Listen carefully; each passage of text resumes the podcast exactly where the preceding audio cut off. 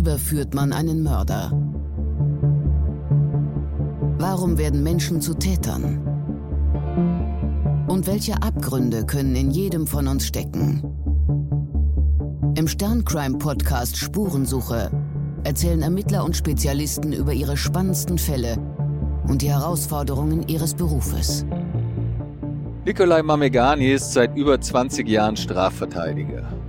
Und in dieser Zeit hat er einen sehr nüchternen und erfolgsorientierten Blick auf seine Arbeit entwickelt. Eine Haltung, von der auch er selbst weiß, dass sie nicht jedem gefallen dürfte, denn seine Fälle können einem durchaus unter die Haut gehen. Ich bin Bernd Volland von Stern Crime und in dieser Folge von Spurensuche spreche ich mit dem Düsseldorfer Rechtsanwalt über die Rolle der Moral in der Rechtsprechung und vor allem über einen dieser Fälle. Es geht um einen unbegründeten Mordverdacht und zwei Männer, die dann tatsächlich zu Mördern werden, weil sie wollen, dass eben dieser Verdacht aus der Welt kommt.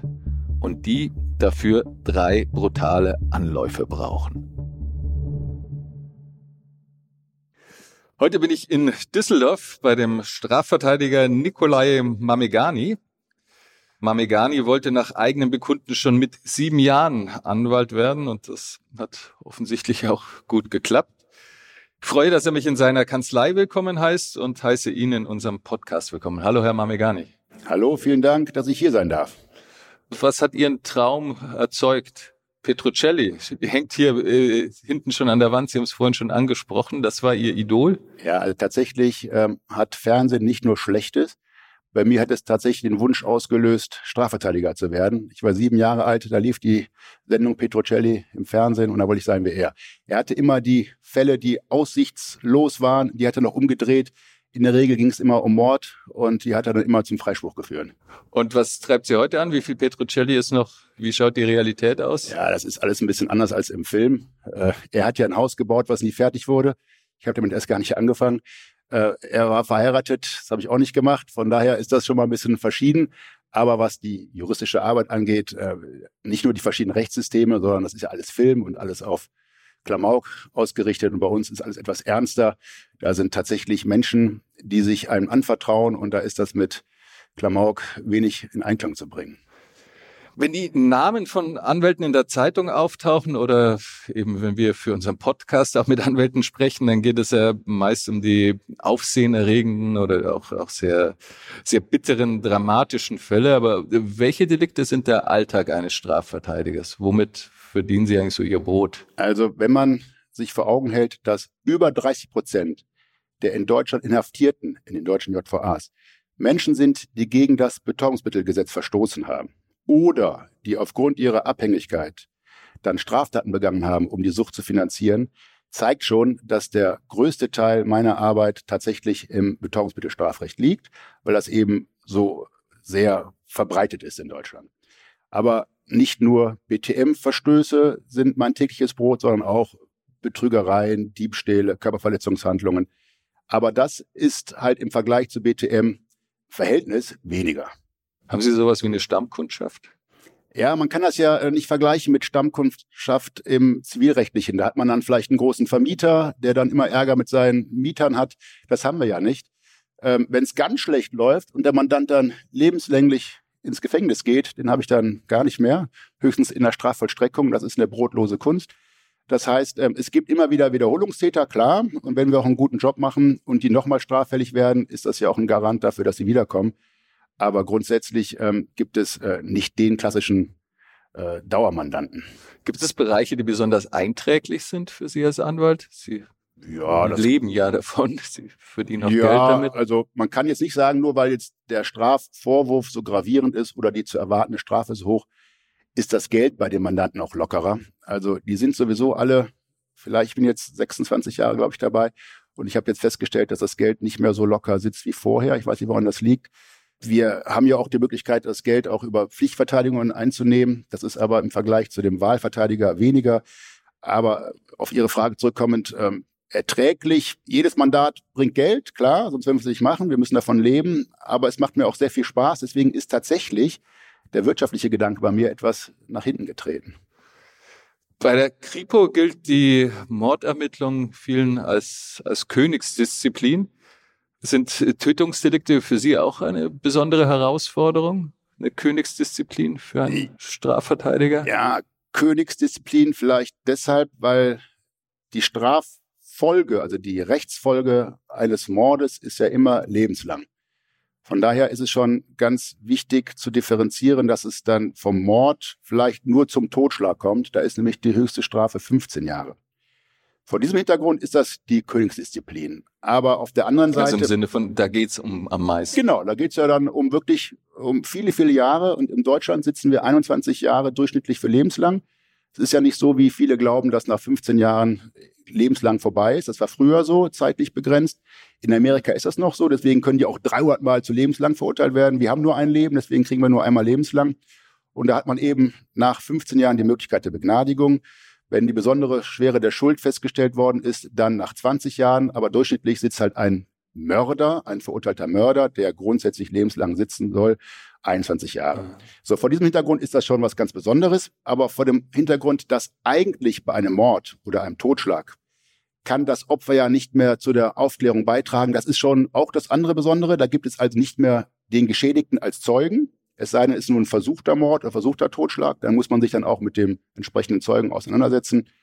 Aber ganz wichtig finde ich, das Entscheidendste, wenn ein Mord vollendet ist, also wenn der Erfolg, der juristische Erfolg eingetreten ist und einer zu Tode gekommen ist, dass man sich dann als Beschuldigter, als Angeklagter richtig einlässt, um eben von dem Mord zum nur Totschlag zu kommen. Und das ist die Herausforderung, dass man das bei der Einlassung vor Augen hat, wie man sich einlässt, um dann nachher nur den Totschlag von Maximum 15 Jahren zu kriegen. Mhm. Also das ist vor allem die spezielle Herausforderung für Sie als Anwalt in der Betreuung. Genau. Gibt es auch Delikte, die man jetzt so in der medial auch gar nicht so auf dem Schirm hat, äh, die aber für Sie als Anwalt eigentlich besonders herausfordernd sind? Also auch so, wo man sagt, okay, das ist, das ist eigentlich so der besondere intellektuelle Kick nee, in der Tätigkeit. Würde ich so nicht sagen. Also ich glaube, dass das ähm, tägliche Werk eines Strafverteidigers nicht unbedingt jetzt in dem tiefliegenden Gründen der Justiz irgendwelcher nicht so viel Petrocelli nee, irgendwelcher, nee, irgendwelcher großen Rechtsfragen äh, beinhaltet, sondern eher, dass man da weiß, wo das Ende der Fahnenstange ist. Also es gibt ja nicht immer nur Schwarz und Weiß, Freispruch und Verurteilung. Wenn man weiß, er wird verurteilt, dann muss man gucken, dass das Urteil für den Mandanten annehmbar wird. Das heißt, man gesteht dann und kann dann auch so den Opfern die Aussage ersparen und das kann man dann für sich wieder nutzen und zu sagen, guck mal, wir haben darauf verzichtet, nochmal die Zeugin zu hören, die nochmal viktimisiert, so heißt es bei uns, wird. Das haben wir ihr erspart und deswegen möchten wir dann auch eine geringe Strafe. Bewährung, Geldstrafe, was auch immer. Also es ist nicht immer nur schwarz und weiß. Wie kommen Sie zu Ihren Fällen oder kommen die Fälle zu Ihnen? Betreibt man da Akquise oder? Also früher musste ich zu den Fällen kommen. Mittlerweile ist das anders. Ich bin ja jetzt schon 26 Jahre dabei, eine ganze Generation. Und das ist wie so ein Schneeball da wir das wirklich jeden Tag betreiben, Strafverteidigungen, das wird immer größer, der Schneeball, und jedes Mandat bringt eigentlich auch das nächste. Nicht unbedingt in eigener Person, das hatte ich ja eben gesagt, aber in der Regel wird dann unter den Gaunern darüber gesprochen und dann kommt der nächste, der sich dann auch äh, von mir verteidigt wissen will. Von daher ähm, Akquise als solches. Wir haben das mal versucht mit äh, ganz, wir waren die ersten in Deutschland, die auf Plakatwänden ähm, Werbung geschaltet hatten. So, so amerikanisch, so Better, ja, da, better war dann, da war dann zum Beispiel ein äh, Basketball, ähm, so ein ganz abgewrackter Basketballkorb in einem offensichtlichen Gefängnishinterhof und dann stand da drunter, wenn Sie lieber in einem anderen Team spielen möchten, na, dann quasi kommen Sie zu uns. Oder da war so eine Gefängnisinsel, die ist, glaube ich, im Mittelmeer oder Atlantik von den Franzosen. Und dann, wenn sie ihren Urlaub woanders verbringen wollen, kommen sie zu uns. Das war mal so eine Geschichte, die hat großes Aufsehen erregt. Da gab es dann äh, böse Proteste seitens auch der Anwaltschaft und auch der Düsseldorfer äh, Kammer, die im Übrigen nachher eigene Werbung gemacht haben und ähnlicher Couleur. Also von daher waren wir die Vorreiter. Aber es war damals, ist auch schon 15 Jahre her. Das ist jetzt nicht mehr so wichtig. Die Tat, über die wir heute sprechen, die hatte durchaus, also es war keineswegs ein alltäglicher Fall, glaube ich, auch für Sie. Hat durchaus für Aufsehen gesorgt. Im Düsseldorfer Flora Park wurde ein Obdachloser getötet und das auf, auf sehr brutale, entschlossene Weise. Hatten Sie die Berichte gelesen, bevor Ihnen das Mandat zugetragen wurde? Hatten Nein, Sie von dem Fall was mitbekommen? Überhaupt nicht. Also ich weiß auch gar nicht, ähm, ich glaube, ich bin schon zwei Tage nach Tatbegehung kontaktiert worden und bis dato meine ich nichts in der Zeitung gelesen zu haben. Ich lese übrigens die Zeitung immer nur auf schon laufende Gerichtsverfahren hin. Also gerade die Presse hier in Düsseldorf, die verfolge ich, um zu wissen, welche Strafen mit welchen Taten einhergehen. Also, mhm. dass ich jetzt weiß, die und die Hausnummer gibt es für die und die äh, Geschichte, die ein Mensch dem anderen ah, antun okay. kann. Aber okay, also diese, das ist wie so ein Börsenblatt genau, dann im Sinne von, Genau, da okay. weiß ich halt, äh, für einfachen Totschlag gibt's jetzt hier sieben Jahre in Düsseldorf. Mhm. Man kann ja sagen, dass das Nord-Süd-Gefälle, also in Hamburg, da ist es ja so, dass man aus meinen Erfahrungen, da kommt man eigentlich als Mandant, als Angeklagter besser weg im Vergleich äh, zu Bayern. Hört man immer wieder, ne? Ja, und wir sind mittendrin, bei uns ist das so auch ausgewogen. Aber auch hier muss man sagen, ist Düsseldorf anders als Wuppertal und anders als Köln. Will damit versuchen zu erklären, dass ich die Presse nur äh, verfolge in Düsseldorf, äh, was die Hausnummern, sprich was die Strafen angeht. Mhm. Aber von diesem Fall, vom Florapark, hatte ich bis dato noch nichts gehört. Also Sie verfolgen das auch generell nicht, so, so die aktuelle Berichterstattung, Mord in so und so. Also was ich immer schon geguckt habe, das ist äh, Aktenzeichen XY ungelöst und da waren auch schon viele Verfahren von mir drin. Äh, tatsächlich, das finde ich, fand ich schon als kleiner Junge, ähnlich wie Petrocelli mit sieben Jahren, da hatte ich noch Angst gehabt, als ich mir das angeschaut habe, aber äh, immer schon beeindruckend und ich versuche meinen Tag, wenn es dann kommt, so zu gestalten, dass ich abends mich vor die Glotze setzen kann und mir das dann anschauen kann. Wie kam der Fall dann zu Ihnen? Ja, es war auch ganz lustig, ähm, insofern, als dass ich damals einen Praktikanten hatte, einen Schülerpraktikanten, der wiederum, das ist das Lustige, war ähm, durch seinen Onkel, der von unserem Altsozius mal verteidigt wurde wegen Totschlags, an uns gekommen. Das heißt, jetzt kommt Dennis, unser Praktikant, an mich heran. An dem Tag hatte ich Geburtstag, das weiß ich, hatte mich äh, der Dennis angerufen, mir zum Geburtstag gratuliert und gemeint, äh, etwas chinant auch, ob ich mich um seinen Freund kümmern könne. So, ach, der sei jetzt verhaftet ach, übrigens. worden. Genau, ach, übrigens, genau, der sei jetzt verhaftet, verhaftet worden. Da geht's wohl um Totschlag oder so. So, und dann ähm, habe ich mich dann der Sache angenommen und so ist das Mandat dann an mich angetreten. Was hat sich dazu getragen? Können Sie das mal umreißen? Ja, also kurz gesagt, äh, zwei junge Männer zwischen 19 und 20 Jahre alt sind in einem Park hier in Düsseldorf gegangen, haben dort Bier konsumiert und dann haben sie einen Obdachlosen dort auf widerliche Art und Weise mehrfach traktiert, einmal zusammengeschlagen, zweites Mal äh, in dem dort befindlichen Weiher versucht zu ertränken und das dritte Mal haben sie ihn erstochen. Das kurz zusammengefasst. Mhm. Und welchen Eindruck machte der Mandant auf Sie, als Sie ihm das erste Mal begegnet sind? Da kommen Sie dann ja ins Gefängnis, in die JVA, wo genau. er in U-Haft sitzt. Genau. Kommt raus in eigenen Raum wahrscheinlich, ne? Genau, es gibt da für uns die nur Besuchsabteilung. Da war er dann natürlich auch. Ich weiß auch gar nicht, in welchem Gefängnis er jetzt, das wäre schon ein paar Jahre her, er jetzt saß. Wahrscheinlich Düsseldorf, ich kann auch Köln sein, weiß nicht, weil man muss wissen, dass die Täter getrennt werden. Es war ja noch ein anderer mhm. Täter da. Äh, ich weiß jetzt nicht, ob ich ihn in Düsseldorf besucht habe, aber es läuft immer gleich. Ich bin dann im Besuchsraum und dann wird mir dann der Mandant, bis dato noch nicht Mandant, weil er hat das Mandat noch nicht unterzeichnet, den Auftrag, vorgeführt und dann habe ich mich vorgestellt und da wird es genauso gewesen sein wie bei allen. Ich kann mich aber daran erinnern, dass er von seiner Unschuld überzeugt war. Das liegt darin begründet, dass die drei Personen, die beiden Herren und die Freundin, die auch dabei war, sich überlegten, wenn wir erwischt werden, dann sagen wir, wir hatten einen Spieleabend oder einen Saufabend, wir waren gar nicht im Park. Und der war davon überzeugt, dass das Alibi halten würde und hat mir gegenüber auch dann, weiß ich noch, ganz klar gesagt, ich hatte damit nichts zu tun. Das habe ich mir dann so angehört und ihm dann aber mit der Aussage. Haben Sie, äh, haben Sie da schon ein Gespür? Haben Sie da Antennen dafür? Sie merken. Also ich wusste ja, dass die Freundin, die damit auch nichts zu tun hatte, schon umgekippt war. Die hätte dann doch schon gesagt, dass man in dem Park war. Sie aber mit der Tat zum Lasten des Obdachlosen nichts zu tun habe. Daher war schon klar, dass er da involviert war. Wie und in welchem Umfang, das war mir nicht bewusst, aber ich wusste halt, dass eben einer zu Tode gekommen ist. Und das habe ich mir dann auf der einen Seite angehört. Ich mache das immer so und dann sage ich, ähm, pass mal auf, wenn ich dir das schon nicht glaube, ne, als dein Anwalt, glaubst du denn der Staatsanwalt oder das Gericht wird dir glauben? Also wir können alles erzählen, aber das muss irgendwo auch nachprüfbar und irgendwie glaubhaft sein. So, und dann ist er auch, ich weiß aber, glaube ich, nicht an dem Tag, dann äh, zweiten oder dritten Besuch meinerseits ist er dann auch in Anführungsstrichen umgekippt und hat dann auch eingeräumt, an dieser Tat beteiligt gewesen zu sein, aber in abgeschwächter Form im Vergleich zu seinem Kumpel. Okay, aber es hat drei Besuche gebraucht, mhm. bis er mit der Wahrheit genau. rausrückte, obwohl er eigentlich schon. Ja, das liegt aber auch darin begründet, dass ich zu dem Zeitpunkt noch keine Akte hatte. Mhm. Und er hat mir das wahrscheinlich nicht ganz geglaubt. Ich kannte ihn ja nicht. Er wusste, dass ich über den Dennis kam. Mhm. Das war natürlich schon das erste Vertrauensverhältnis, was dann so ein bisschen begründet wurde. Aber die hatten sich ja so fest geschworen und versprochen, die bleiben bei dieser Alibi-Geschichte, egal was kommt. Und da war er eigentlich von überzeugt, dass das so nicht gewesen sein kann, dass das Mädchen so früh umgefallen ist. Aber dann, als ich dann die Aktenteile hatte und ich ihm die Aussage des Mädchens vorhalten konnte, dann ist er dann halt tatsächlich zusammengebrochen und gesagt, jawohl, das war, aber es war nicht so, wie man vielleicht auf den ersten Blick meinen könnte. Wirkt der erschüttert auf Sie oder? Der war überfordert von Anfang an. Das muss man auch vielleicht vor dem Hintergrund sehen, dass er erstmals mit der Justiz in Kontakt gekommen ist. Er hat sich bis dato nichts zu Schulden kommen lassen, keine Vorstrafen, gar nichts. Und dann extremer Vorwurf des Mordes oder des Totschlags. Da wird ja eine Mordkommission gegründet und das wird dann immer erstmal unter Mord geführt. Und das ist natürlich schon eine Riesenbelastung für so einen jungen Mann der dann von jetzt auf gleich von den Eltern weg ist, von seiner Freundin weg ist, weiß nicht, was der andere jetzt über ihn erzählt, weiß nicht, was die Freundin gesagt hat. Bis zu dem Zeitpunkt wusste er es ja nicht. Von daher war das eine riesenbelastende Situation für ihn. Klopfen Sie die Mandanten erstmal ab, bevor Sie sagen, okay, ich übernehme, klar, der Mandant oder der potenzielle Mandant selber muss entscheiden, ob er sie nimmt oder nicht, aber klopfen Sie das auch selber dann ab, häufig?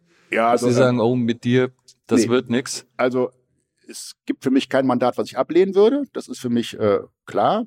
Nur es muss ja tatsächlich das Vertrauensverhältnis aufgebaut werden. Das ist ja wirklich eine Vertrauensgeschichte, die zwischen mhm. Mandanten und Anwalt besteht. Und ähm, mhm. er muss entscheiden tatsächlich. Und wenn man zu, also ich mache das aber, was ich eben schon sagte, ich gehe dann schon ganz aggressiv an die Sache ran und sage, wenn ich dir schon nicht glaube, glaubt dir kein anderer. Das schreckt schon mal ab, dass andere dann sagen, oh, mache ich nicht. Der, der, der glaubt mir ja nicht, nach dem Motto, man will nur Unschuldige verteidigen, ist Quatsch. Ja? Mhm. Also je schuldiger man ist, desto mehr Hilfe wird benötigt. Egal, ob da nachher ein Freispruch rauskommt oder nur mhm. eine Strafmaßverteidigung. Äh, Aber ich gehe immer ganz offensiv ran und sage, ähm, so geht das nicht. Und ich glaube dir das schon nicht. Und damit ist dir nicht geholfen. Und als junger Anwalt weiß ich noch, habe ich das anders gehandhabt, weil ich Angst hatte, dass sie dann mich nicht beauftragen würden. Aber jetzt hat das immer ganz gut gefruchtet und zeigt ja auch, Mensch, der denkt ja ein bisschen nach. Mhm. Der gibt mir zwei, drei Punkte, wo ich mich jetzt schon ertappt fühle. Und wenn wir ja wirklich bis ins Gerichtsverfahren gehen und dann der Staatsanwalt und der Richter und dann glauben die mir nicht, dann glaube ich vielleicht doch besser, wenn ich jetzt äh, mit ihm jetzt offen rede. Mhm. Und wie steigen Sie dann in, in einen solchen Fall ein? Also wie viel wissen Sie erstmal, wenn Sie da reinkommen? Also erst, ne, Sie sind jetzt über den Praktikanten, äh, ehemaligen Praktikanten informiert worden, hast du nicht Lust? Und dann gehen Sie dahin. Mhm. Wie viel wissen Sie denn zu dem Zeitpunkt schon? Also zu dem Zeitpunkt Fall? weiß ich eigentlich. Sie haben Zugriff auf irgendwelche Akten ja, oder? Nee, ich kriege immer den Haftbefehl. den Haftbefehl. Und der Haftbefehl, da ist ja der ganze Sachverhalt drin. Ein Haftbefehl besteht quasi aus zwei Teilen. Einmal den Sachverhalt, wie sich die Tat abgespielt haben soll, der dringende Verdacht diesbezüglich, und den Haftgrund. So Fluchtgefahr, Wiederholungsgefahr, was auch immer. Aber hier ist entscheidend äh, der Sachverhalt. Da ist dann in dem Haftbefehl beschrieben, wie die Tat sich abgespielt haben soll, zum Zeitpunkt der Ermittlungen, zu dem Tag mhm. natürlich. Und das ist meine erste äh, Informationsquelle. Und damit gehe ich dann auch rein. Und dann, wenn er mir dann was erzählt, was ich schon nicht offensichtlich nicht deckt mit dem, was äh, im Haftbefehl steht, dann kann ich schon das erste Mal ähm, in Konfrontation mit ihm treten und sagen, das ist Quatsch, was er erzählt. Komm, lass uns mal überlegen. Und dann versuche ich dann auch oft zu sagen, wir holen erstmal die komplette Akte, mhm. dann sehen wir, was die Gegenseite in den Händen hält. Gegenseite meint jetzt in dem Fall äh, die Staatsanwaltschaft. Und wenn wir dann die Akte haben, dann können wir unsere Einlassung entsprechend der Informationen aus der Akte anpassen und dann können wir was erzählen. Aber jetzt kommt sie sowieso nicht raus, in dem mhm. Beispielsfall, weil Totschlag und Mord, da kriegt man nicht einfach raus und kann man sagen, ich war es nicht und dann über die Tür aufgemacht. Da ist halt eben aufgrund der Rechtsfolge so hohe Straferwartung, dass man da nicht einfach entlassen wird. Mhm.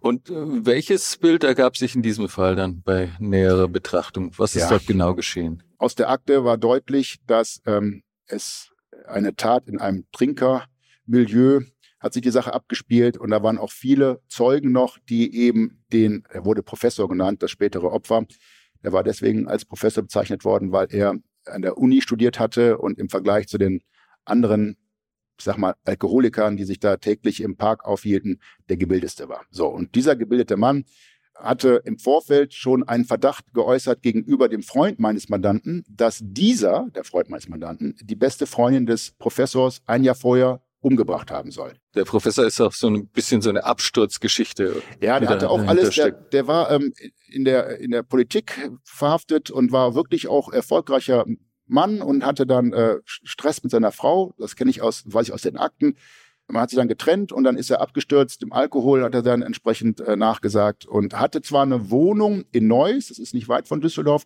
aber da war er wirklich nur zum absoluten Not und Übernachten. Er war eigentlich tagtäglich in diesem Park.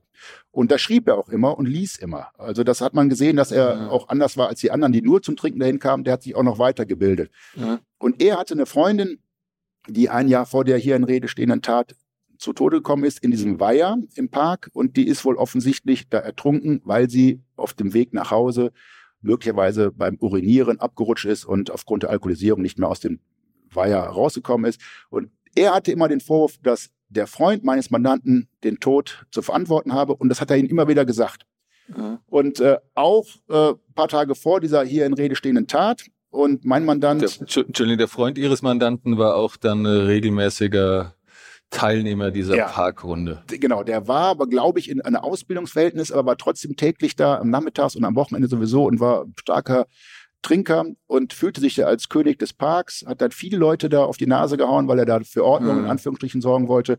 Unangenehmer Zeitgenosse letztendlich und ähm, der hatte halt so ein bisschen ja die Rolle des Chefs da in dem Park übernommen und war auch körperlich dem 57-jährigen, damals 57-jährigen Professor weit überlegen. Naja, und der ähm, Vorwurf ihm immer machend äh, ging ihn dann ein bisschen auf den Geist und hat sich dann überlegt, dem Professor an diesem Tattag tatsächlich erstmal, so hat das mein Mandanten gesagt, umzubringen, weil er, der Professor, den Freund meines Mandanten da ins Gefängnis bringen würde. Totale absurde Geschichte. Im Nachgang hat sich herausgestellt, weil man das wieder aufgerollt hat, das Verfahren gegen, äh, wegen der Tötungssache mit der, äh, Tötungssache ist es ja nicht, wegen des natürlichen Todes oder wegen des Unfalls. Äh, ja, der, aber äh, das war eher für einen Mord. Genau, ne, das hat sich dann als äh, null und nichtig dargestellt. Auf jeden Fall sah der Freund meines Aber der hat schon, glaube ich, richtig eine Anzeige dann auch schon aufgesetzt und. Er hat ja immer wieder gesagt, ich so. zeig dich an und er schrieb ja auch immer in dem Park und letztendlich ah. hat man in der Wohnung des äh, später Getöteten auch ähm, eine 28 äh, Blattseiten starke Anzeige gefunden, wo er tatsächlich den Freund meines äh, Mandanten da bezichtigte, für den Tod der Freundin da verantwortlich zu sein. Auf jeden Fall in dem Tag wollte der Freund des Mandanten den äh, letztendlich wirklich töten. Das hat mein Mandant zuerst gar nicht so als äh, ernsthaft äh, erachtet, sondern er hat sich bereit erklärt, okay, den zu verhauen. Und tatsächlich war es auch so, dass mein Mandant den ersten Schlag des dann auch nur noch alleine im Park befindlichen mhm. Professors ausgeführt hat. Also die hatte. kommen da zusammen, dann die übliche Trinkerrunde und dann äh, torkelt mal einer nach dem anderen zu, nach Hause und genau, dann, dann, dann sind nur noch der die beiden Professor. Angeklagten, der Professor und die Freundin meines Mandanten. Man muss wissen, dass mein Mandant und seine Freundin erstmals in dem Park waren. Die kannten den Professor nicht, die kannten diese Vorgeschichte nicht. Und als dann mein Mandant am Weiher urinierte, trat dann der Freund von ihm hinzu und sagte, ich muss den jetzt umbringen, der will mich ins Gefängnis bringen. Das hat dann, wie gesagt, mein Mandant erst gar nicht für so wichtig geachtet, aber sich bereit erklärt, okay, ich hau mit auf den also so, Professor. Er, er hat ihm erstmal, er hat gedacht, der, ja, der, ja, der übertreibt ein bisschen und spinnt ein bisschen, aber verhauen finde ich gut. Die waren ja auch alkoholisiert. Und tatsächlich war es so, dass mein Mandant den ersten Schlag ausführte. Und das endete dann darin, dass äh, beide auf den völlig hilflosen Professor einschlugen und äh, er wurde dann bewusstlos. Man muss auch wissen, dass der Mitangeklagte dann den Professor von hinten wirkte. Er hat ihn so derart gewirkt, dass er dann von der Sitzbank, das war eine, ich weiß noch den Namen heute noch, das war die Blankenheim, hieß die Bank, 65 Kilo schwer. Das ist die Marke der Bank? Okay. Ja, so hieß ja. Und äh, der hat ihn hochgehoben, den äh, darauf sitzenden Professor würgend, schon nach Luft ringend, war dann bewusstlos und jetzt kommt es, hat er eine Bank genommen, oh, diese Blankenheimbank und hat den dann auf dem Kopf und auf den Brustkorb geworfen. Der am Boden liegende, bewusstlose Professor konnte sich ja nicht mehr wehren. Mhm. Das hat auch alles mein Mandant irgendwie gut geheißen, sonst hätte er das ja irgendwie unterbinden können. Aber dann meinte auch denn die Freundin meines Mandanten, lass mal gut sein, wir gehen jetzt. Und dann sind die drei auch gegangen, haben vorher noch, so clever waren die noch, die ganzen Bierflaschen eingesammelt, weil man keine DNA-Spuren hinterlassen wollte. Okay, aber der Professor lebte noch. Ja, für die nicht erkennbar, für die war der eigentlich tot. Also es gab kein Lebenszeichen mehr, bewusstlos wahrscheinlich ah. zu dem Zeitpunkt, aber für die drei war der eigentlich jetzt schon verstorben. Ah. Alle drei gingen jetzt aus diesem Park raus und man begleitete dann die Freundin meines Mandanten zu ihr nach Hause und mein Mandant versprach noch seiner Freundin, das hätte er mal einhalten sollen, das Versprechen, jetzt auf dem direkten Weg nach Hause zu gehen. Aber statt nach Hause zu gehen, haben die beiden Jungs dann mal überlegt, komm, wir gehen nochmal zurückschauen, was mit dem Professor ist. Die beiden gehen zurück in den Park und sehen dann tatsächlich den Professor auf einer anderen Bank, nicht mehr die vorher zum Einsatz gekommene Bank, die lag ja auf dem Boden, saß da wieder auf der Bank. Die beiden Männer haben sich dann links und rechts neben den Professor gesetzt, gefragt, was ist denn los, Professor? Hat, ja, ist was ganz Schlimmes passiert. Und dann hat er irgendwelche Andeutungen zum Freund meines Mandanten mhm. gemacht. Und das hat wiederum der Freund meines Mandanten so aufgefasst, dass er jetzt ihn äh, tatsächlich bei der Polizei anzeigen würde. Der Professor ging los, ging von der Bank weg und dann haben die beiden Männer sich besprochen und da meinten tatsächlich mein Mandant auch, Mensch, jetzt habe ich ja auch ein eigenes Problem aufgrund des Überfalls ja, zuvor. Jetzt will ich auch nicht, dass er zur Polizei geht. Und der Professor war schon vielleicht 15, 20 Meter von der Bank weg. Man muss wissen, da ist ja der Weiher und da ist eine Brücke. Auf dieser Brücke war er. Die beiden Männer liefen hinterher, haben ihn an der Brücke eingeholt. Und dann hat der Freund meines Mandanten den Professor über das Geländer in den Weiher gestoßen. Dann war unten, der Professor ist dann äh, letztendlich äh, auf die Beine gekommen und schrie dann von, ja, von diesem Weiher den beiden Männern entgegen, bringt es doch zu Ende, ihr Schweine. Daraufhin hat dann der Freund meines Mandanten den Weg in den Weiher gesucht, auch gefunden, ist zu dem Professor hin, hat ihn mehrere Minuten unter Wasser gedrückt, bis sich dieser nicht mehr strampelnd oder zappelnd verhalten hatte. Er hat ihn dann da letztendlich in den Schilfgürtel gezogen. Als die beiden Männer gehen wollten, haben sie gesehen, hat wieder reagiert, sich wieder bewegt. Dann ist der Freund meines Mandanten wieder in den äh, Weiher mit dem Professor, hat ihn diesmal noch länger unter Wasser gehalten. Diesmal war man sich sicher, dass er nun ertrunken sein muss. Man hat dann, das war auch wieder der Freund meines Mandanten, den Professor im Schilfgürtel äh, versteckt, mit ein paar Ästen abgedeckt und man ist dann weggegangen. Und zwar in die Wohnung des völlig nassen Mitangeklagten. Da hatte man dann überlegt, Mensch, ähm, ist der Professor wirklich tot? Also, ne, oder, oder äh, sind wir doch äh, noch nicht ganz zum Ziel gekommen? Und da man entschloss sich dann zurückzugehen. Man hat ein Messer mitgenommen. Es wurden noch Handschuhe eingepackt und das bezeichnete, es waren schwarze und pinke Handschuhe und der Mitangeklagte, also nicht mein Mandant, hat dann meine Mandanten die pinken Handschuhe gegeben. Auf die Frage des Richters nachher im Verfahren, warum er denn ihm die pinken Handschuhe gegeben habe, meinte er, dass er zu ihm, für ihn zu mädchenhaft gewesen, diese pinken Handschuhe zu tragen. Auf jeden Fall, die beiden Jungs, der Mitangeklagte jetzt umgezogen, ging dann wieder in den Park und was ist da passiert? Die sahen den Professor an der Stelle im Schilf sitzend, oben ohne, gerade sein Hemd auswringend. Und das hat man dann äh, zum Anlass genommen, dann den Professor von hinten zu, muss ich sagen, erstechen. Insgesamt waren es, glaube ich, 26 Stiche, teilweise auch lange Ritzverletzungen. Man hat das Messer immer wieder ähm, getauscht, wer alles zugestochen hat. Man konnte nachher nicht wissen, wer wie viele Stiche gemacht hat. Ist juristisch auch nicht wichtig. Wenn das jeder will, dann wird das dem anderen immer zugeordnet. Also ist egal, wer jetzt die, die Waffe abdrückt. Äh, wenn man das gemeinsam plant, dann ist mhm. jeder der Täter. Und so war es da ja auch.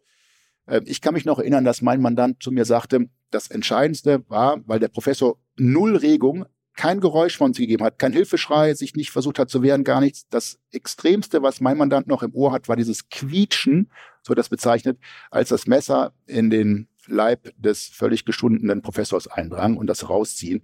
Er hat es als Quietschen bezeichnet.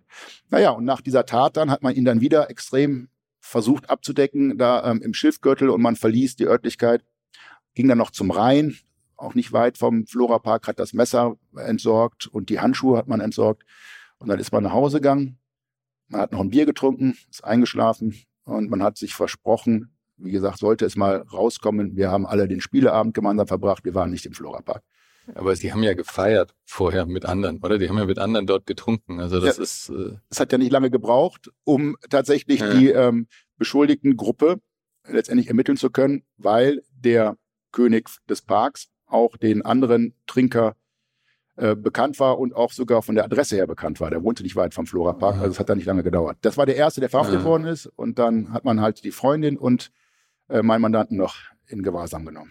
Wie muss ich mir den Moment vorstellen, in dem Ihr Mandant Ihnen das erzählt? Wenn ein Mensch erzählt, wie er jemand anderen getötet hat. Ich meine, das ist ja. Ja, also ich, ich muss sagen, das, das macht jeder tatsächlich anders. Ich habe da schon ein paar Erfahrungen. Also ich weiß noch, dass eine ähm, Japanerin, deren Stiefkind im Samsonite-Koffer erstickt ist.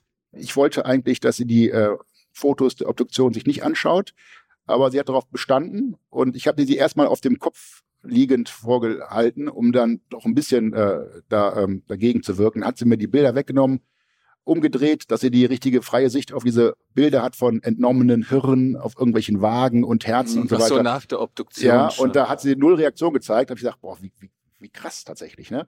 Sie hatte auch damals diese Geschichte als, äh, als Unfall beschrieben. Aber der Junge hier, der hat da auch wenig Reaktion gezeigt. Das war für ihn halt eben ein sich überholendes Ereignis aufgrund der Freundschaft zu seinem Kumpel, aufgrund äh, der Dynamik, die sich entwickelt hat. Und das war ja auch tatsächlich, der hatte ja nicht Unrecht, vom ersten Schlag bis zum letzten Stich ist ja auch eine gewisse Zeit vergangen. Und da kam er so aus diesem Rad nicht mehr raus. Ne? Aber ich, emotional war er da nicht. Er war eigentlich ganz, dann, wie gesagt, als er sich ja aufgrund der Aktenkenntnisse überführt sah, dann ganz äh, gefasst mhm. und hat es ganz neutral. Spürt er Reue oder Verzweiflung? Ich also ich äh, muss jetzt tatsächlich gestehen, ich weiß nicht, ob er in dem Moment Reue spürte. Ich kann aber sagen, dass einige Mandanten sich selbst bemitleiden, mhm. null Empathie haben, gar keine Reaktion mhm. diesbezüglich zeigen. Wie es bei ihm war, weiß ich nicht. Er war ja auch ein junger Mann, 19 Jahre alt, war vielleicht auch nicht in der Lage, das alles noch einschätzen zu können. Und da denkt man vielleicht, Mensch, jetzt bin ich mit 19 Jahren hier erstmals im Kontakt mit der Polizei, dann direkt mit so einem Vorwurf, jetzt ist mein ganzes Leben verfuscht. Da denkt man vielleicht auch erstmal an sich. Mhm, mh. Weil er nochmal mit der Sache eigentlich nichts zu tun hat. Er wurde nie belastet, irgendwie eine äh, Obdachlose da in den, im, Park äh, ertrunken zu haben, äh, ersoffen zu haben. Ja. Mhm, mh. Das war auch nicht seine Idee, so nee, argumentiert er für sich. Nee, das war ja, das war ein Trinkernachmittag und es mhm. entwickelte sich so. Erschütterten Sie die Geschichten manchmal noch? Oder haben Sie die, die Sie früher erschüttert? Nein, also ich weiß nicht, ob es wirklich erschüttert ist für mich, was ich da so höre. Was bemerkenswert ist, so möchte ich es formulieren, ist, äh, dass es alles gibt. Es gibt nichts, was es nicht gibt. Ne? Also es gibt Väter, die Töchter auf die Herdplatte setzen, um äh, das Gesäß quasi anzubrennen, um sich dann an demselbigen zu vergehen. Mhm. Äh, die Kinder werden dann irgendwie ins Krankenhaus gebracht und da wurden die dann weiter missbraucht. Also es ist ähm, der Fantasie kein, äh, keine Grenzen gesetzt. Das Gute ist, ich glaube, ähm, weil ich so viel zu tun habe, tatsächlich kann ich mich auch gar nicht mehr so sehr äh, in die Geschichten reinversetzen. Es ist für mich, ich will es nicht so sagen, aber ich sage es trotzdem wie so eine Art Spiel. Es gab früher mal in meiner Jugend ein Spiel, ähm, was geschah mit Graf Eutin, so Cluedo, so, mhm. ein, so ein Detektivspiel. Mhm. Ich verdächtige dich, die erschlagen zu haben mit dem Kronleuchter und so weiter. Und so sehe ich es jetzt ja auch. Es ist für mich, das Wort Spiel ist sehr hart gewählt, aber es ist für mich vielleicht auch so ein Schutz selber, da nicht mich so, äh, so sehr emotional reinzusetzen. Einzige Emotionale ist, wenn es um Kinder geht. Mhm. Eben beschriebene Sache mit der Japanerin und dem Kind im Sensenat-Koffer. Zu dem Zeitpunkt mhm. hatte ich exakt ein Kind im selben Alter. Und das fand ich schon ein bisschen emotionaler, aber mhm. wohl wissend, das bin ja nicht ich, das ist jetzt nur Teil meines Jobs, mich jetzt mit der Person mhm. auseinandersetzen zu müssen. Aber, das ist die sogenannte professionelle Distanz. Genau, das ist halt so. Und ähm, wenn man nicht professionell arbeitet, kann man auch keine Erfolge erzielen. Also wenn man jetzt nur an die Opfer denkt, mhm. könnte man ja auch meinen, ja, dass man sagt, Mensch, jetzt musst du mal ans Opfer denken. Das ist Quatsch. Also Opfer interessieren mich null. Die interessieren mich nur aus taktischen Gründen. Mhm. Wenn ich sage, wir sind überführt, dann sage ich, okay, wir können jetzt dem Opfer die Aussage ersparen, aber nicht, weil ich das dem Opfer wirklich ersparen will. Es ist schön, wenn es nicht aussagen muss, aber eigentlich will ich da nur unsere Pluspunkte sammeln. Also ich bin ja jetzt nicht der Moralapostel und da wäre ich auch falsch, hat auch mit Moral nichts zu tun. Wir haben ein System. Ich habe mich bewusst für den Strafverteidiger entschieden und ich darf nochmal vielleicht darauf hinweisen, je gravierender der Vorwurf, je ekelhafter der Vorwurf, je höher die zu erwartende Strafe, desto mehr Hilfe wird benötigt. Ich will es ja nicht entschuldigen, ich will einfach nur sagen, ich bin ein Teil des Systems und ich habe mhm. eigentlich im Vergleich von den drei Positionen, die es gibt, Staatsanwalt, Gericht und Verteidiger, die einfachste Position. Der Staatsanwalt will seine Anklageschrift bestätigt mhm. wissen, der hat da viele Monate teilweise äh, dran gebastelt und sucht natürlich die Bestätigung im Termin, also in der Hauptverhandlung. Der wird keine Frage stellen, die sich gegen seine Anklageschrift verhält.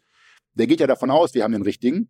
Mhm. Ich versuche immer entgegenzuwirken, abzufedern. Wenn es zum Freispruch kommen kann, perfekt. Wenn nicht, dann eben auf das Strafmaß beschränkt. Aber der der schlimmste Part oder der wichtigste und schwerste ist mit Sicherheit der des Richters, der muss dann entscheiden. Der Staatsanwalt sagt A, Verteidiger sagt B, was mache ich jetzt? Von daher, ähm, ich habe mich bewusst für diesen Job entschieden. Es ist der beste Job der Welt. Neben dem des Arztes, ich finde, wenn einer auf der Straße liegt, schwer verletzt ist und dann kommt der Rettungsdienst, der dann letztendlich Leben rettet, das ist auf gleicher Stufe stehen, vielleicht sogar noch ein Stück höher.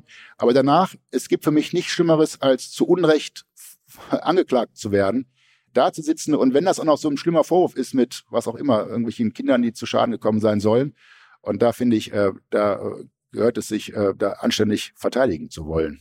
Mhm. Aber Sie verteidigen ja auch eben nicht nur Unschuldige, ne? Das, also das, die, die nee, Petrocelli-Romantik, die sie früher ergriffen hatte, die, nee. die gilt ja für die wenigsten der Fälle. Nee, ich darf ja sagen, ähm, ich glaube jetzt, die Freispruchquote in Deutschland ist unter drei Prozent insgesamt, aber ich habe persönlich eine weit höhere Quote. Das heißt, schon von der von dieser Zahl her muss ich ja ausgehen, dass die bei mir vorstellig werdenden Mandanten eigentlich unterm Strich äh, Täter sein müssten. Und ich darf auch sagen, dass ich viele interne Geständnisse kriege und dann aber trotzdem auf den Freispruch hinarbeite. Und wenn mir das gelingt, so böse und es sich nachvoll nicht nachvollziehbar anhört, ist das Schönste, was ich erreichen kann.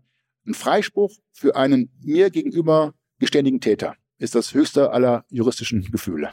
Und wie vereinbaren Sie das mit Ihrem Gewissen? Gibt es kein Gewissen. Ich bin doch jetzt, das ist der beste, dann habe ich doch meinen Job gemacht. Der sagt doch, verteidige mich bestmöglichst. Es heißt ja nicht Verurteilung um jeden Preis. Dann können wir die Daumenschraube wieder ansetzen, dann können wir wieder auspeitschen, dann wird jeder gestehen.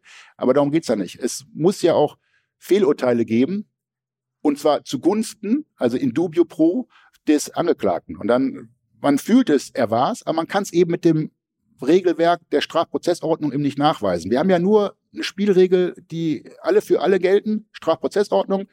Und da sind eben Rechte und Pflichten des Verteidigers drin. Wir haben nur zwei Pflichten, Wahrheitspflicht und Beistandspflicht. Wir können Anträge stellen und durch diese Antragstellung und durch die Fragestellung und Erklärungsrechte, da kann ich mitarbeiten. Und ich kann ja auch außerhalb des Gerichts was für meinen Mandanten tun. Ich kann Ermittlungen anstellen, ich kann äh, Zeugen befragen, ich habe ja viele Möglichkeiten. Und wenn man eine fantasievolle Verteidigung betreibt, sieht man auch, dass man da ähm, vieles erreichen kann. Das heißt, das ist Ihre Position in dieser Sportart und die füllen Sie mit vollem Ehrgeiz aus. Mhm. Ja, wie Sie gesagt, sind der weil, weil, Ausputzer. Ja, weil es wird hier immer, äh, der, grob, der, der größte Fehler ist, man setzt das immer mit Moral gleich. Wir sind ja nicht in der Kirche, es geht hier nicht um Moral, es geht nur um das System und das Recht. Und äh, ich vertrete das Recht. Ich breche das Recht ja nicht. Mhm. Ich nehme die, die Strafprozessordnung ernst und ich, ich ver, verhalte mich auch entsprechend. Aber ähm, in dem Sinne ist es mit Moral nicht, äh, ist keine Frage der Moral, sondern das bestmöglichste Ergebnis. Und wenn es ein Freispruch ist, obwohl er es war, ist das eben der Freispruch, den ich zu beantragen habe. Sie blicken mit einer sehr professionellen Nüchternheit auf diese Taten. Klar, Sie sind auf Seite der Täter, das ist, ist Ihr Job, ne? aber es ist so eine, es klingt so ein bisschen, wie man es auch von Gerichtsmedizinern kennt, wo man fragt, oh, wie hältst du das alles nur aus? Aber wenn du das halt einmal zwei, drei Jahre gemacht hast, dann äh, kommen dir auch nicht mehr bei jedem Toten die Tränen, wenn du die siehst, weil es ist dein, dein Job, es ist Routine. Wie geht's Ihnen im Alltagsleben? Wenn sie von Taten mitkriegen? Erschüttern die sie noch, empören die sie noch oder auch aus ihrem Umfeld? Also ich hoffe jetzt, dass in ihrem Umfeld niemand äh, Mordopfer wurde, aber es gibt ja durchaus auch äh, andere Wege, Opfer von Straftaten zu werden, die also so groß in der Zeitung stehen. Nee, das ist jetzt falsch verstanden. Ich äh. kann natürlich empathisch empfinden und äh. Mitleid empfinden. Das ist ja äh, ganz klar. Das betrifft aber jetzt von mir aus auch die Opfer von mir verteidigte äh, Täter. Aber das ist fehl am Platz im Straf Prozess mhm. zu sagen, äh, Moral und äh, Mitleid sollen jetzt vom Verteidiger mhm. irgendwie in, in erster Reihe geführt werden. Das ist nach meinem Dafürhalten falsch. Dann werde ich wahrscheinlich auch das Hauptziel aus den Augen lassen. Aber auf Ihre Dann Frage. wären Sie der Richter. Ja, der, ob der Richter jetzt immer so äh, auf Mitleid achten soll oder nicht, der soll eigentlich auch nur äh, Gerechtigkeit äh, mhm. ausurteilen. Und da ist vielleicht äh, das eine Urteil gerechter als das andere. Aber damit, damit möchte ich mich gar nicht befassen. Ich wollte nur auf Ihre Frage zurückkommen, ob das ähm, im privaten Umfeld mein Job hat ja mit meinem Privatleben und mit meinem ähm, Empfinden sonst nichts zu tun. Das ist ja alles nur meine Akte, mein Spiel. Da bin ich äh, der harte und äh, nicht auf die Opfer achtende Verteidiger. Aber im privaten Leben als Vater von zwei Jungs, 15 und 20 Jahre sind die Jungs alt, kenne ich das andere Leben natürlich auch und empfinde auch so. Und ich verfolge auch andere Geschichten und es tut mir alles leid, aber äh, denke dann auch oft tatsächlich, oh, wie würde ich den verteidigen? Ja, wenn ich sage, oh, dann will ich, will ich mich vielleicht so so einlassen, gar nicht einlassen oder so darstellen. Also es ist dann auch schon wieder mit einem Auge wieder als Jurist und mhm. im anderen Auge auch als Mensch. Aber nochmal, Moral hat in meinem Beruf nach meinem Dafürhalten nichts zu tun. Um auf den, auf den Fall zurückzukommen. Sie haben das vorhin schon angedeutet, dass er erstmal ja seine Unschuld bekundet hat und dann zeigte sich recht deutlich, dass das äh, mit der Unschuld nicht so weit, so weit her war. Wie häufig kommt das bei Ihnen so zu bösen Überraschungen, dass Sie, nachdem der Ihnen gegenüber saß, der Mandant, und Sie schauen in die Akten, dann merken Sie, okay, der hat mir mal richtig einen vom Pferd erzählt? Also, wie ich eingangs schon sagte, ich versuche dann immer ähm, offen zu sein und versuche dann auf klare Widersprüche hinzuweisen, sage, ähm, das kann so nicht sein. Das gelingt mir nicht immer, klar, oft wird irgendwas ähm, verschwiegen, aber das ist auch vielleicht dem Umstand geschuldet, dass viele meinen, der Verteidiger wird dich nur richtig verteidigen, wenn er auch davon ausgeht, du bist unschuldig. Das ist natürlich äh, nicht richtig. Aber es kommt schon mal vor, hin und wieder, dass man dann erst in der Hauptverhandlung diese Überraschung überhaupt sieht. Und das ist dann unangenehm. Und dann, äh, ja, dann ist es aber zu Lasten des Angeklagten. Und äh, ich bin ja nur das ausführende Organ. Er hat ja selber sein Glück in den Händen. Und ich sage das im Vorfeld alles. Junge, du sei mir gegenüber ehrlich. Ich kann damit besser arbeiten. Und es ist mir egal, ob du es warst oder nicht. Ich weiß noch früher, als junger Anwalt, war einer meiner ersten Fragen, und waren Sie das? So ein Quatsch. Es interessiert mich gar nicht, ob es war oder nicht letztendlich. Sie müssen wissen, es gibt zwei verschiedene Wahrheiten. Es gibt die, die Gerichtswahrheit, das ist das, was das Gericht meint, feststellen zu können, und die echte Wahrheit, also wie sich die Sache echt abgespielt hat. Und das Gericht versucht natürlich, die Gerichtswahrheit mit der echten Wahrheit irgendwie in Einklang zu bringen. Bestmöglichst deckungsgleich. Wird nicht immer funktionieren, aber bestmöglichst. Und mich interessiert ja nur, die Gerichtswahrheit letztendlich. Klar, zur Vorbereitung mhm. auch die echte Wahrheit, wenn ich das überhaupt erfahren kann. Das brauche ich aber auch nur, um bei der Gestaltung der Gerichtswahrheit mhm. bestmöglich mitzuwirken. Das heißt, Sie hören sich die Geschichte des Mandanten an und wenn Sie sagen, okay, auf, das ist eine plausible Art, eine für ihn günstige Gerichtswahrheit zu erzeugen, dann gehen wir den Weg. Genau, also man muss ja auch wissen, ähm, der Verteidiger darf, und das halte ich auch so, dem Mandanten nichts in den Mund legen, keine Einlassung vorbeten oder ähnliches sondern da muss man das anders darstellen und muss man eben sagen, ähm, die Akte so und so und wenn du das wirklich behauptest, wird das wahrscheinlich äh, in die falsche Richtung gehen. Jetzt muss man gucken, wie man das da darstellt, je nach Mandanten, je nach Empfängerhorizont, ob man dann sagt, war es nicht so und dann äh, stellt man das vielleicht äh, so dar und er muss nur noch abnicken. Aber das ist halt eigentlich juristisch sehr diffizil, weil man da dem nochmal die Einlassung, die dann falsch wäre, dem Mandanten mhm. nicht in den Mund legen darf. Wie sehr setzen Sie sich mit den Biografien Ihrer Mandanten auseinander? Wie sehr lassen Sie sich auf die ein und versuchen sich ein Bild von denen zu machen als, ja. als Mensch? Ja, also als Mensch ist jetzt vielleicht nicht ganz so wichtig, aber es ist halt wichtig, man muss verstehen, ein Urteil, wenn das verkündet wird, das setzt ja auch immer die Person des Angeklagten voraus. Das heißt, es wird darüber berichtet. Von daher versuche ich dann aus der Biografie Positives für das Urteil Positives zu finden. Wenn ich erkenne, er wird jetzt verurteilt dann, ich würde jetzt nicht sagen wollen, er hatte eine schlechte Kindheit, das ist zu platt, aber man kann dann eben sagen, er war selbst mal Opfer, weil ich glaube, ein Täter wird man nicht einfach so Entweder macht es die Gesellschaft, die einen dazu verleitet, keine Ahnung, ins Diebstähle zu begehen, um sich eine schöne Uhr zu kaufen, oder eben, wenn man selbst als Kind Gewalt äh, erlebt hat, dann ist man vielleicht eher bereit, auch Gewalt wieder weiterzugeben, weil das das Einzige ist, was man vielleicht kennt. Also von daher ist die Biografie schon wichtig. Für einen Freispruch spielt das keine Rolle. Klar, dann ist egal, welche Person da jetzt freigesprochen wird. Aber wenn man auf Strafmaß geht und guckt, ähm, was könnte dabei rauskommen, dann ist die Person natürlich immer wichtig, um da was Positives zu suchen. Es kann natürlich auch sein, dass man sagen muss, der ist so vom Intellekt gar nicht in der Lage, sein strafbares Handeln zu erkennen. Und das könnte man dann vielleicht in der Biografie finden. Das würde man dann auch ins Felde führen. Mhm. Oder Drogenabhängigkeit. Wie ich eingangs sagte, wir haben so viele Menschen, die hier rumlaufen, die abhängig sind und die nichts anderes im Kopf haben als die Sucht und wir werden das nicht kennen, aber die stehen morgens auf und das erste, was sie äh, im Kopf haben, ist, wie kriege ich jetzt meine Sucht gestillt? Und wenn sie eben, wenn wir Kopfschmerzen haben, nehmen wir eine Aspirin, die Kopfschmerzen sind weg und die können nicht eine Aspirin nehmen, die müssen dann Drogen nehmen, illegale Drogen die müssen sie irgendwo kaufen und dafür brauchen sie Geld und dann, weil sie so viele Drogen konsumieren, können sie nicht arbeiten gehen, dann müssen sie irgendwie klauen oder was auch immer oder selbst mit Drogen handeln. Das ist ein ganz böser Kreislauf.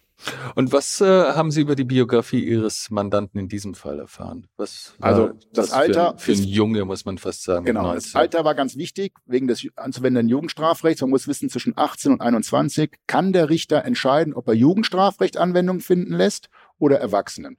Erwachsenen hieße bei Mord lebenslang immer, wie gesagt, äh, bis zum Ende des Lebens grundsätzlich. Sollte Jugendstrafrecht Anwendung finden, dann ist die Höchststrafe zehn Jahre. Von daher war das schon mal wichtig, die Biografie des Jungen zu kennen, um dann Argumente für die Jugendstrafe zu finden. Da ist nicht nur das Alter von 19, also zwischen 18 und 21, so relativ in der Mitte, aber er war halt noch in der Ausbildung, lebte noch bei den Eltern, war also von den Eltern finanziell abhängig, war noch quasi in deren Obhut. Das sind alles Argumente, die es dem Richter auch nachher gestatteten, ihn eher einem Jugendlichen gleichzusetzen als einen Erwachsenen. Und deswegen haben wir auch nur Jugendstrafrecht bekommen. Das war aber klar, dass wir das bekommen würden. Das war so offensichtlich, dass Jugendstrafrecht Anwendung finden muss. Mhm. Und was, was hat er für einen biografischen, familiären Hintergrund? Gab es da irgendwelche Hinweise ja, auf? Das war nichts so Auffälliges. Also ich habe nichts Auffälliges im Kopf. Es war, wie gesagt, ein Junge, der ganz normal die Schule besuchte. Realschule war das, glaube ich. Dann hat er die, ähm, die Lehre anbe äh, angefangen. Ich weiß jetzt aber auch nicht mehr, welche Lehre es war, aber er war im Lehrverhältnis.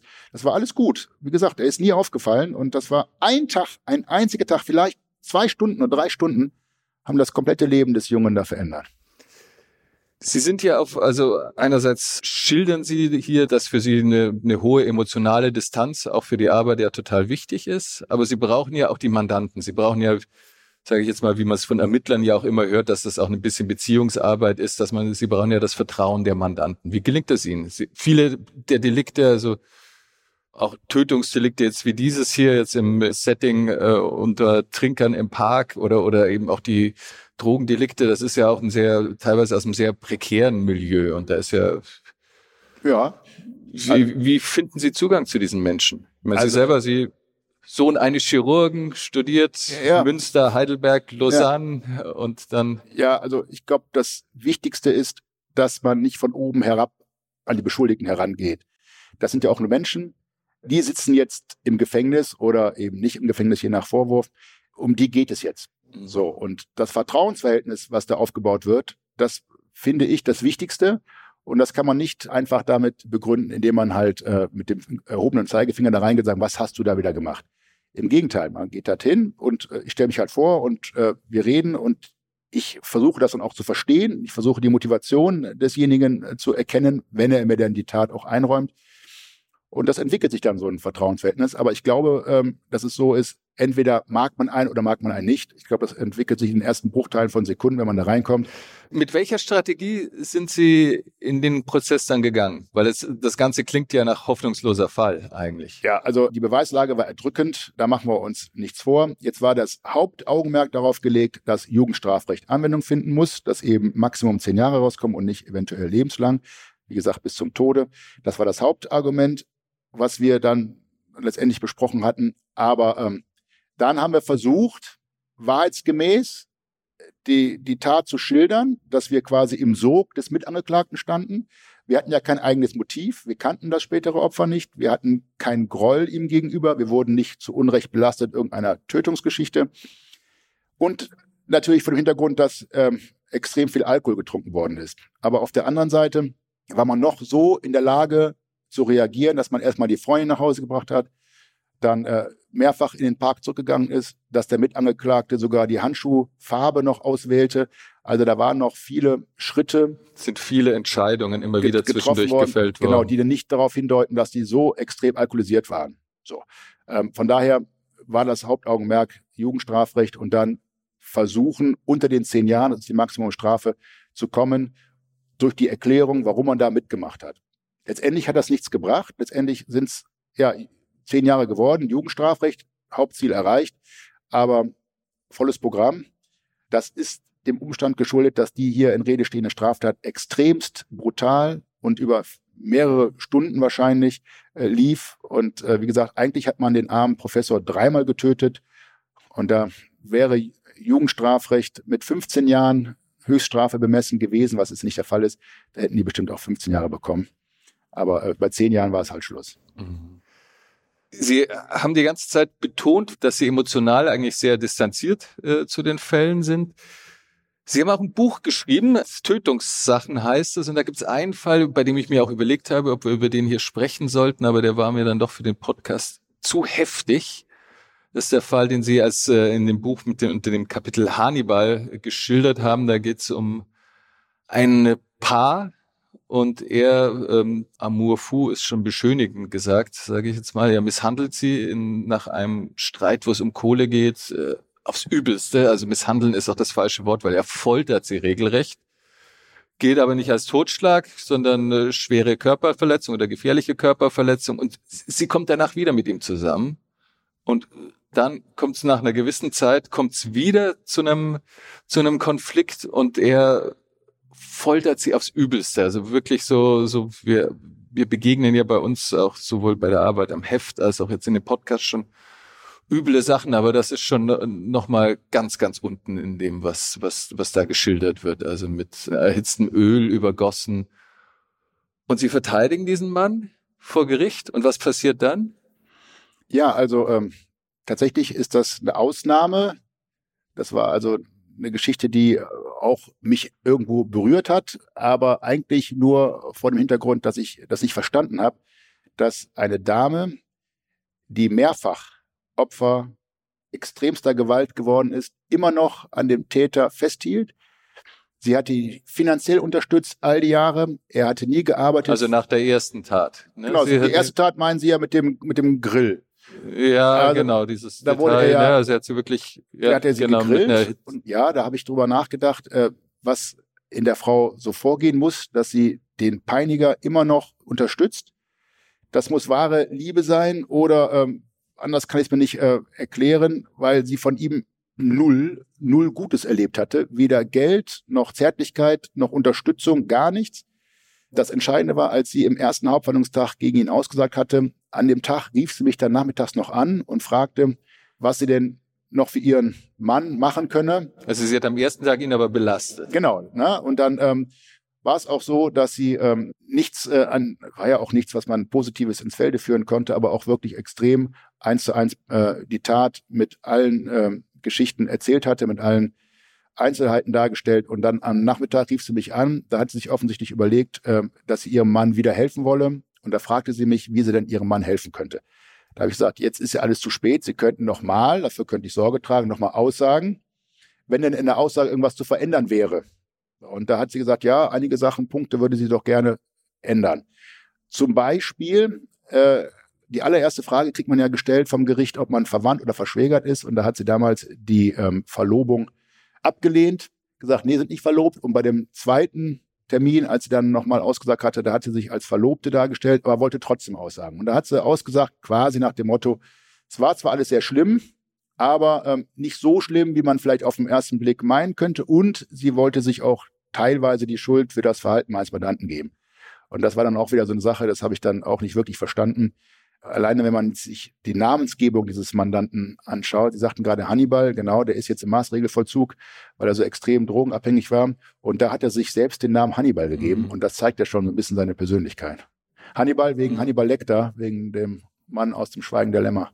Weshalb ich auch auf diesen Fall kam, ist, äh, ich, ich nehme Ihnen Ihre emotionale Unbeteiligtheit nicht so ganz ab. Zumindest in dem Buchkapitel hatte ich äh, durchaus äh, eine gewisse Emotionalität durchschimmern können sehen. Also die, zumindest ein sehr lautes Kopfschütteln. Und kommen Sie da nicht in den Konflikt dann, dass Sie sagen, Mensch, nee, die, die schicke ich jetzt nicht nochmal rein. Wenn die, die äh, nee. wenn die beiden wieder zusammenkommen, das ist die Hölle. Selbst wenn sie es will, egal aus, aus, aus welchen Gründen heraus. Also das Reinschicken meinen Sie jetzt in die Hauptverhandlung? Ja, ja. Nee, da, äh, das wäre ja fatal, weil sie hat ja als, als Verteidiger, sie hat ja sich angeboten, was Entlastendes möglicherweise Entlastendes mhm. ins Felde zu führen. Da würde ich ja meinen Job verfehlt äh, führen, wenn ich das jetzt ähm, mhm. bekämpfen würde. Von daher habe ich dann mit dem Gericht Rücksprache gehalten und gesagt, die Zeugin wird dann mhm. nochmal aussagen. Das habe ich dann äh, letztendlich äh, entsprechend meiner Beistandspflicht äh, so getan. Gebracht hat es unterm Strich auch nichts. Ja, das muss man auch da, äh, klar festhalten. Aber ähm, jeder ist seines Glückes Schmied. Und wenn Sie jetzt sagen, aus dem Buch war das Emotionale vielleicht zu erkennen, ähm, mag sein, wegen dieser extremsten brutalen Art und Weise, wie er mit dem Mädchen umgegangen ist. Das war was Außergewöhnliches. Sie war ja auch schon tot, quasi klinisch. Dann hat er sie immer wieder zurückgeholt, um dann wieder mit Stromschlägen zu bearbeiten. Der hat auch nichts ausgelassen. Mhm. Also von daher, ähm, über 24 Stunden ging das, auf einem Stuhl äh, gefesselt. Das ist wie im schlimmsten Horror-Psycho-Film mhm. nicht, nicht darstellbar. Von daher, das war vielleicht das Gravierende, dass ich da Emotionen gezeigt habe, weil das so außergewöhnlich brutal war, über das eigentliche Maß hinausgehend. Mhm. Hatten Sie Mitgefühl mit der Frau? Ja klar, tut mir äh, das Opfer letztendlich leid. Aber mhm. das ist ähm, ausgeblendet, äh, wenn ich dann die Dame befrage. Aber ich konnte da auch nicht wirklich viel tun für den mhm. Mandanten ähm, als sie das erste Mal als Zeugin aussagte schon. Ähm, die Fakten waren klar. Mhm. Wobei am Anfang hatte sie gesagt, und das ist auch wieder so bezeichnend, auf die Frage der Rettungsärzte, die vor Ort erschienen, wer das denn war, da hat sie irgendwie einen anderen benannt. Also da hat sie auch schon in ihrem Delirium schon versucht, ihren Peiniger den Rücken zu stärken und hat dann mhm. irgendwie einen Fremden oder wer auch immer, ich habe es nicht mehr im Kopf wen, aber auf jeden Fall nicht meinen Mandanten mhm. benannt. Das war dann so ein bisschen Tür und Tor geöffnet für mich als Verteidiger da vielleicht reinzugehen, aber das äh, haben wir dann auch schnell sein lassen, weil wir gesehen haben, äh, das ändert sich äh, ganz schlagartig in die andere Richtung. Der ist überführt. Wie gut können Sie eigentlich den Schalter umlegen? Sie sind ja auch, ähm, Sie, Sie machen ja auch durchaus Nebenklagevertretungen. Wie ja, gut können Sie da den Schalter umlegen? Das ist eigentlich ein ganz dankbarer Job, weil äh, die Aufgabe des Nebenklägers ist ja nichts anderes als dem Opfer oder der Familie des Opfers, sollte das Opfer zu Tode gekommen sein, das Gefühl zu geben, dass besonders auf die Interessen der Hinterbliebenen oder der Geschädigten Rücksicht genommen wird. Aber eigentlich bräuchte man die Nebenklage gar nicht, weil der Staatsanwalt ja schon diese Position innehat. Das heißt, ich will versuchen zu erklären, dass ich eigentlich nichts anderes mache als der Staatsanwalt. Aber wenn der Staatsanwalt seine Arbeit richtig macht, habe ich gar nichts zu tun. Der befragt, und wie ich eben schon eingangs sagte, dass der Staatsanwalt immer versucht, seine Anklageschrift zu rechtfertigen, mhm. wird er auch nichts Entlastendes fragen. Das heißt, er fragt mit dem Zielrichtung, dass die Anklageschrift bestätigt wird und die wird dann bestätigt. Und wenn nicht, könnte ich noch ein paar Fragen stellen. Ob sie besser sind, weiß ich nicht. Aber die Arbeit der Nebenklage ist äh, relativ beschränkt, weil es eigentlich nur dazu dient, das Empfinden der Opfer zu stärken, dass die meinen, dass die Interessen des Opfers besonders gestärkt werden. Das muss aber grundsätzlich nicht sein, wenn das Verfahren ordnungsgemäß läuft. Mhm. Was ist für Sie Erfolg? Ist es das Bestmögliche im juristischen Sinne rauszuholen oder gibt es da auch eine Komponente im menschlichen Sinne? Damit meine ich jetzt nicht äh, wieder das Thema Moral, da will ich jetzt nicht nochmal hingehen, aber, aber auch äh, manchmal ist es ja für, möglicherweise für den Mandanten sogar selber auch besser, wenn er verurteilt ja, wird. Also das ist im Wägen Sie das ab? Ja, also das ist im Jugendstrafrecht, das muss man ein bisschen trennen. Im Jugendstrafrecht gilt ja der Erziehungsgedanke und da kann man ja auch noch mit den jungen Menschen arbeiten und versuchen, die noch auf den richtigen Weg zu kriegen. Da ist eine Verurteilung teilweise wirklich sinnvoll, weil es dann noch äh, dienlich ist der Entwicklung und der Steuerung in die richtige Richtung. Aber als Erwachsener, da ist die Entwicklung abgeschlossen, da ist das äh, nicht mehr notwendig und vor allem nicht möglich, da noch irgendwas hinzubekommen. Und da gilt für mich immer, dass der Mandant sich ordnungsgemäß verteidigt fühlt. Dann habe ich erfolgreich gearbeitet, unabhängig von dem Urteil. Bei dem Jugendlichen, wie gesagt, ist es mal anders. Da können die es noch gar nicht sehen, dass das, was wir jetzt besprochen haben, für den Jugendlichen das Beste ist. Besprochen meine ich jetzt, ähm, es ist oft so, dass wir mit dem Gericht gerade im Jugendstrafverfahren eine Verständigung erzielen, dass wir uns auf eine Strafe einigen, um dann bestmöglichst dem Erziehungsgedanken gerecht zu werden, den Jugendlichen dann in die richtige Richtung zu weisen. Und äh, klar würde der Jugendliche lieber einen Freispruch kriegen, aber das wäre nur kurz gedacht und wir wollen ja nachhaltig denken und äh, was äh, bewegen für die Zukunft. Übernehmen Sie, nehmen Sie manchmal auch, also insbesondere bei jüngeren Mandanten, auch so eine leicht pädagogische Rolle ein?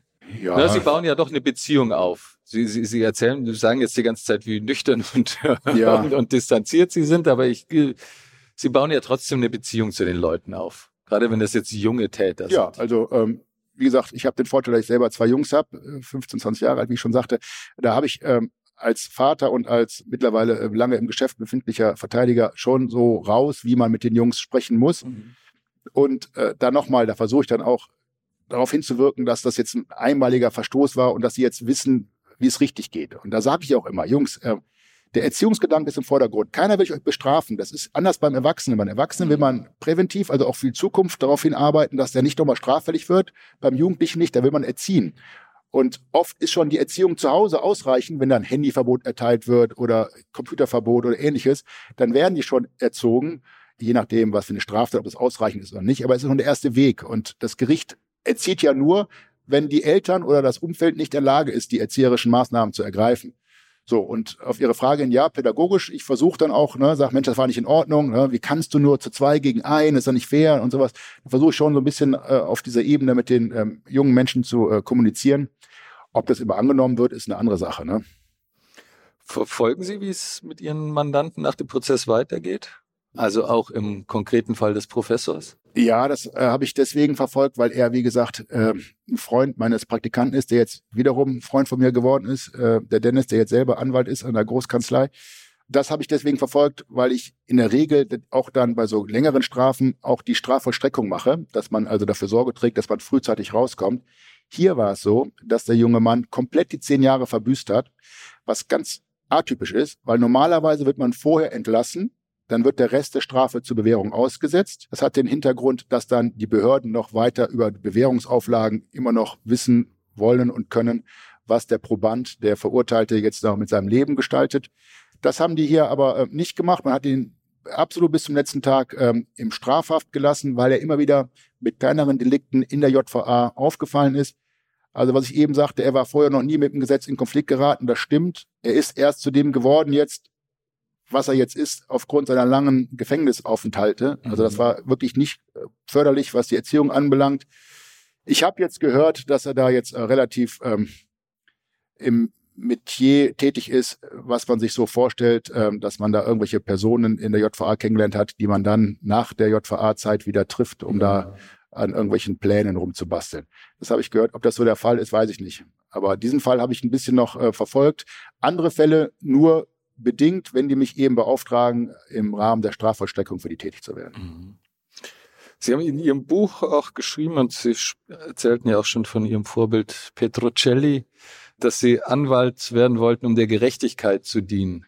Ja, wie, ist richtig. Wie sehr haben Sie das Gefühl, dass Sie dieser Aufgabe gerecht werden? Weiß ich nicht. Also ich glaube wahrscheinlich ähm, gar nicht, wenn ich ehrlich bin. Also Gerechtigkeit äh, gibt es vielleicht auch gar nicht wirklich. Also in auch in diesem tollen juristischen System, was wir jetzt hier haben, es ist doch immer A, eine Zweiklassengeschichte. Also es wird oft was eingestellt, Strafverfahren, wenn dann entsprechende Gelder bezahlt werden. Und wenn der Mandant eben über kein Geld verfügt, dann hat er zum Beispiel nicht die Möglichkeit, diesen Weg zu gehen und zu sagen, ich zahle jetzt mal 5000 Euro ans Kinderkrebshilfewerk und dann ist die Sache vom Tisch. Wenn die eben kein Geld haben, dann reichen 100 Euro nicht aus. Dann sagen die Staatsanwälte, damit muss er erst gar nicht kommen. Also gerecht ist hier nichts, finde ich. Ja? Und äh, von, vor diesem Hintergrund äh, glaube ich nicht, dass ich der Gerechtigkeit dienen kann. Ich versuche jedem Mandanten gerecht zu werden was mir möglich ist, dass ich eben offen und ehrlich und fair ihm gegenüber auftrete und das Bestmögliche versuche zu erreichen. Aber an der echten Gerechtigkeit, was heißt denn auch gerecht, ist jetzt, äh, eben haben wir angesprochen, Nord-Süd-Gefälle. In Hamburg gibt's weniger Strafe als in München. Das ist nicht gerecht. Eigentlich müsste für die gleiche Straftat auch die gleiche Strafe geben. Mhm. Aber da fängt's ja schon an. Das Problem ist halt, wir haben halt Strafrahmen von bis ein Jahr bis zehn, ein Jahr bis 15 und da muss der Staatsanwalt in seinem Antrag oder der Richter in seinem Urteil immer suchen, äh, wo passt das jetzt rein. Und da hat er vielleicht selber persönliche Erfahrungen und sagt, boah, das finde ich so gravierend, ich bin ja selber mal Opfer geworden. Hatte ich mal einen Staatsanwalt, der ist selber mal überfallen worden und war dann emotional auch mehr in dem Verfahren drin, weil er dann selber weiß, wie die Opfer sich fühlen und hat dann einen entsprechend höheren Antrag gestellt. Das hat eigentlich da auch nichts zu suchen. Also Gerechtigkeit ist ähm, ein schönes Wort, aber ich glaube nicht wirklich erzielbar. Es klingt alles äh, leicht desillusioniert auf dem weiten Weg von Petrocelli bis hier jetzt in die Kanzlei am Graf Adolf Platz. Ja, Petrocelli, das war wirklich gerecht, weil die Leute alle unschuldig waren. Das ja. muss man dazu sagen. Das war halt Film. Die waren alle zu Unrecht vor den Karren gespannt worden, Vorwurf des Mordes und die sind alle freigesprochen worden. Das ist Film und bei uns ist es leider nicht so. Herr Mamegani, vielen Dank für das interessante Gespräch und den Einblick in die Denkweise eines erfahrenen Strafverteidigers. Dankeschön. Ich habe zu danken. Danke Ihnen.